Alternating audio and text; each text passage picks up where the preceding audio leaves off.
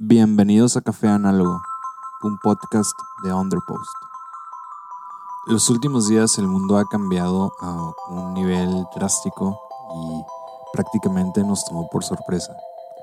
El trabajo en casa parece ser una de las alternativas más viables para contrarrestar de cierto modo este problema que nos ha invadido repentinamente. El día de hoy no voy a hablar del coronavirus ni sobre cómo llevar la vida al respecto y alrededor del, mismo, pero me voy a enfocar un poco más en cómo trabajar desde casa. Hace unos días escribí un artículo al respecto de este tema y si quieren leerlo pueden entrar a underpost.xyz. El secreto para trabajar desde casa no incluye pijamas. Hace no mucho tiempo escuché a alguien decir la frase, si quieres convertirte en algo, tienes que verte justo como eso en lo que te quieres convertir. Se me quedó grabada y la he utilizado durante todo el tiempo que llevo trabajando en casa. Trabajar desde un hogar no siempre es la cosa más sencilla del mundo. Tal vez te suene muy atractivo, simple y prometedor, pero la verdad es que no lo es y no podría estar más alejado de la realidad. Tenemos muchos obstáculos en nuestra contra y si no somos lo suficientemente enfocados y constantes, puede que nos perdamos en el camino. Sin embargo, también es muy simple llevar esta titánica, entre comillas, tarea a cabo. Incluso te contaré un par de secretos para poderlo llevar en esta época en que, quieras o no, pues ya es una realidad para la mayoría de las personas que se encuentran laborando. Lo primero es vestirte acorde este es el primer paso. Vístete como si estuvieses enfrente a tu, a tu jefe. No necesitas ser un traje, no necesitas ser algo formal, ni siquiera necesitas ser algo que utilizarías en tu trabajo. Simplemente trabajas sin pijama. Es por eso que lo mencioné anteriormente. Las pijamas son un enemigo mortal del home office y de la productividad. Ya sé, ya sé que suena una bobería, pero no lo es. De verdad no lo es. Nuestro cerebro automáticamente identificará este cambio como un boost para saber que estamos realmente trabajando. Dedícale un espacio a tu trabajo. Una vez reseteado nuestro cerebro con el punto anterior, que es no vestir una pijama, debemos tener destinado un espacio específico para nuestro trabajo. Yo sé que si esto te toma por sorpresa y no tenías planeado hacerlo anteriormente, es probable que no tengas ni siquiera en mente dónde vas a trabajar o dónde vas a hacer las cosas que tienes que hacer.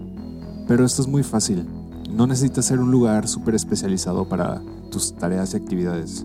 Simplemente tiene que ser un lugar que no se mezcle con nuestra vida personal a la medida de tus posibilidades. Si no tienes un escritorio, puede ser una mesa. Si no tienes una mesa, puede ser un lugar que simplemente no sea tu cuarto. Y si no tienes otro cuarto extra, simplemente tiene que ser un lugar que no sea donde haces las demás actividades para que la productividad pueda fluir mucho más fácil. Debe ser un espacio que, dentro de un rango de horas definidas, funja, como tu oficina. Y solo eso. Este es otro punto porque tienes que definir un horario, tienes que cumplir con ciertas metas y va a ser trabajo al final de cuentas. Hay que recordar que esto no son vacaciones, hay que recordar que estas no son tareas como las que dejan en la escuela. Hay que recordar que se tiene que cumplir con un cierto número de horas para poder cumplir con nuestras actividades. Y no porque tengamos que estar pegados a la computadora o a la pluma y el lápiz y la libreta, sino simplemente porque es la manera en que la productividad trabaja. Si no tenemos un control realmente de nuestras horas, es probable que no tengamos el control real de nuestro trabajo. Por último, enfócate. Este es probablemente el concepto más trillado de la productividad, pero también es el más eficiente, de verdad. Sea cual sea tu trabajo, hazlo y ya. No es complicado de hecho, simplemente enfócate en lo que tienes que hacer. Si tienes que hacer un escrito para el día de hoy, en la tarde, simplemente enfócate en hacer eso sepárate del, lugar donde estás haciendo tus demás actividades y enfócate simplemente en escribir el primer párrafo. Con el primer párrafo van a venir las demás líneas que te van a permitir terminar el trabajo lo antes posible porque vas a estar enfocado. Deja de lado las distracciones, deja de lado el celular, deja de lado las redes sociales. Yo sé que todo esto es como si fuese el sueño del home office, el tener el tiempo para ti mismo, pero es que no lo es. El home office no es simplemente trabajar desde casa a como queramos, sino obviamente se puede, obviamente puedes hacerlo, pero la manera más óptima para realizar este tipo de actividades es encontrar un sistema que se adapte a ellas. Si tienes que hacer cierta actividad, enfócate en eso solamente, dale tiempo al tiempo y dale tiempo a lo que tengas que hacer realmente. Con esto no quiero decir que esto vaya a no ser divertido, puede ser divertido si lo tomas desde otro punto de vista, pero realmente esto sigue siendo trabajo y por más que tengas el control de tu tiempo, pues se tiene que cumplir con un cierto número de tareas.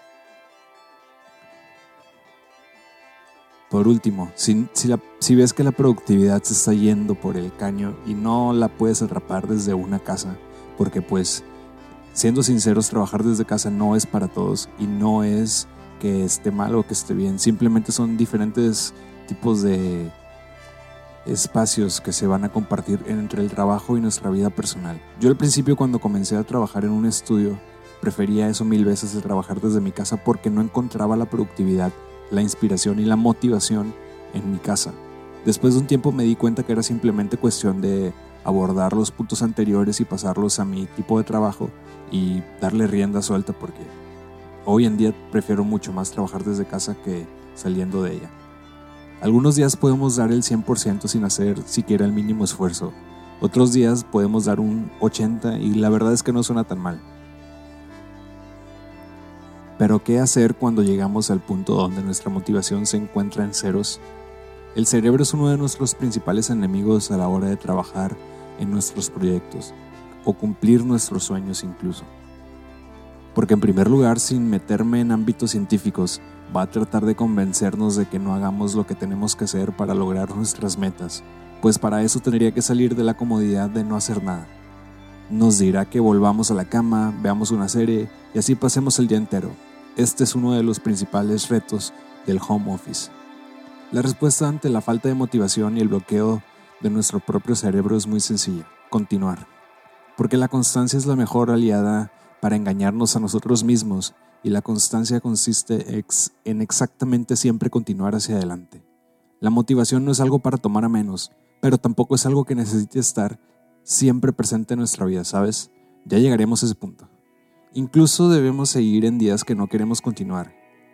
Como explico en otro artículo que, puedes leer en underpost.xyz también, la motivación se consigue y, bueno, solamente de una manera, trabajando en ella día tras día. Y la única manera de trabajar en ella es volviendo al punto anterior, siendo constante. No podemos simplemente esperar a que las cosas sucedan como explico también en otro artículo que tengo en underpost.xyz, voy a dejar enlaces a cada uno de los que menciono en este episodio. La constancia es la parte más relevante de nuestro éxito, pues en eso se basa en realidad el éxito mismo. Si el éxito en este momento es trabajar desde casa y cumplir con esa tarea, bueno, pues la constante va a ser que tengamos que definir los puntos que tratamos en el primer, eh, en la primera parte del episodio y, después seguir con ellos y trabajarlos a medida de que se adapten a nuestro entorno y a nuestro flujo de trabajo, no que nosotros nos adaptemos a ese flujo. Porque de esa manera es mucho más sencillo que nosotros eh, implementemos nuevas estrategias para lograr cumplir con nuestras actividades que lograr que las estrategias se adapten a nosotros. Yo sé que el trabajo en casa puede ser algo aburrido, puede ser hasta difícil en ocasiones por la necesidad de comunicación persona a persona, pero en tiempos difíciles como los que estamos viviendo en este momento es una oportunidad de mejorar y de experimentar nuevas maneras de emplear nuestras habilidades para cumplir nuestras actividades diarias. Si el episodio que escuchaste se sirvió de algo, puedes darle follow a Underpost XYZ en Instagram y en Twitter. Puedes comprarme un café a mí en bohemiacoffee.com diagonal Joso Sandoval. También puedes seguirme a mí en arroba Joso Sandoval en Twitter e Instagram, también en Medium. Y puedes suscribirte a mi newsletter, que, que voy a dejar el enlace en la descripción del podcast para que no te pierdas nunca un episodio o de los artículos que publico desde Underpost o desde Medium. Nos vemos la siguiente semana, cuídense todos, recuerden que aunque no se ha decretado un periodo de cuarentena tal cual, en nuestro país, es importante que tengamos las medidas preventivas nosotros mismos, ya que, bueno, pues está pasando lo que está pasando. Nos vemos, cuídense todos. Mi nombre es Jesús Sandoval. Chao.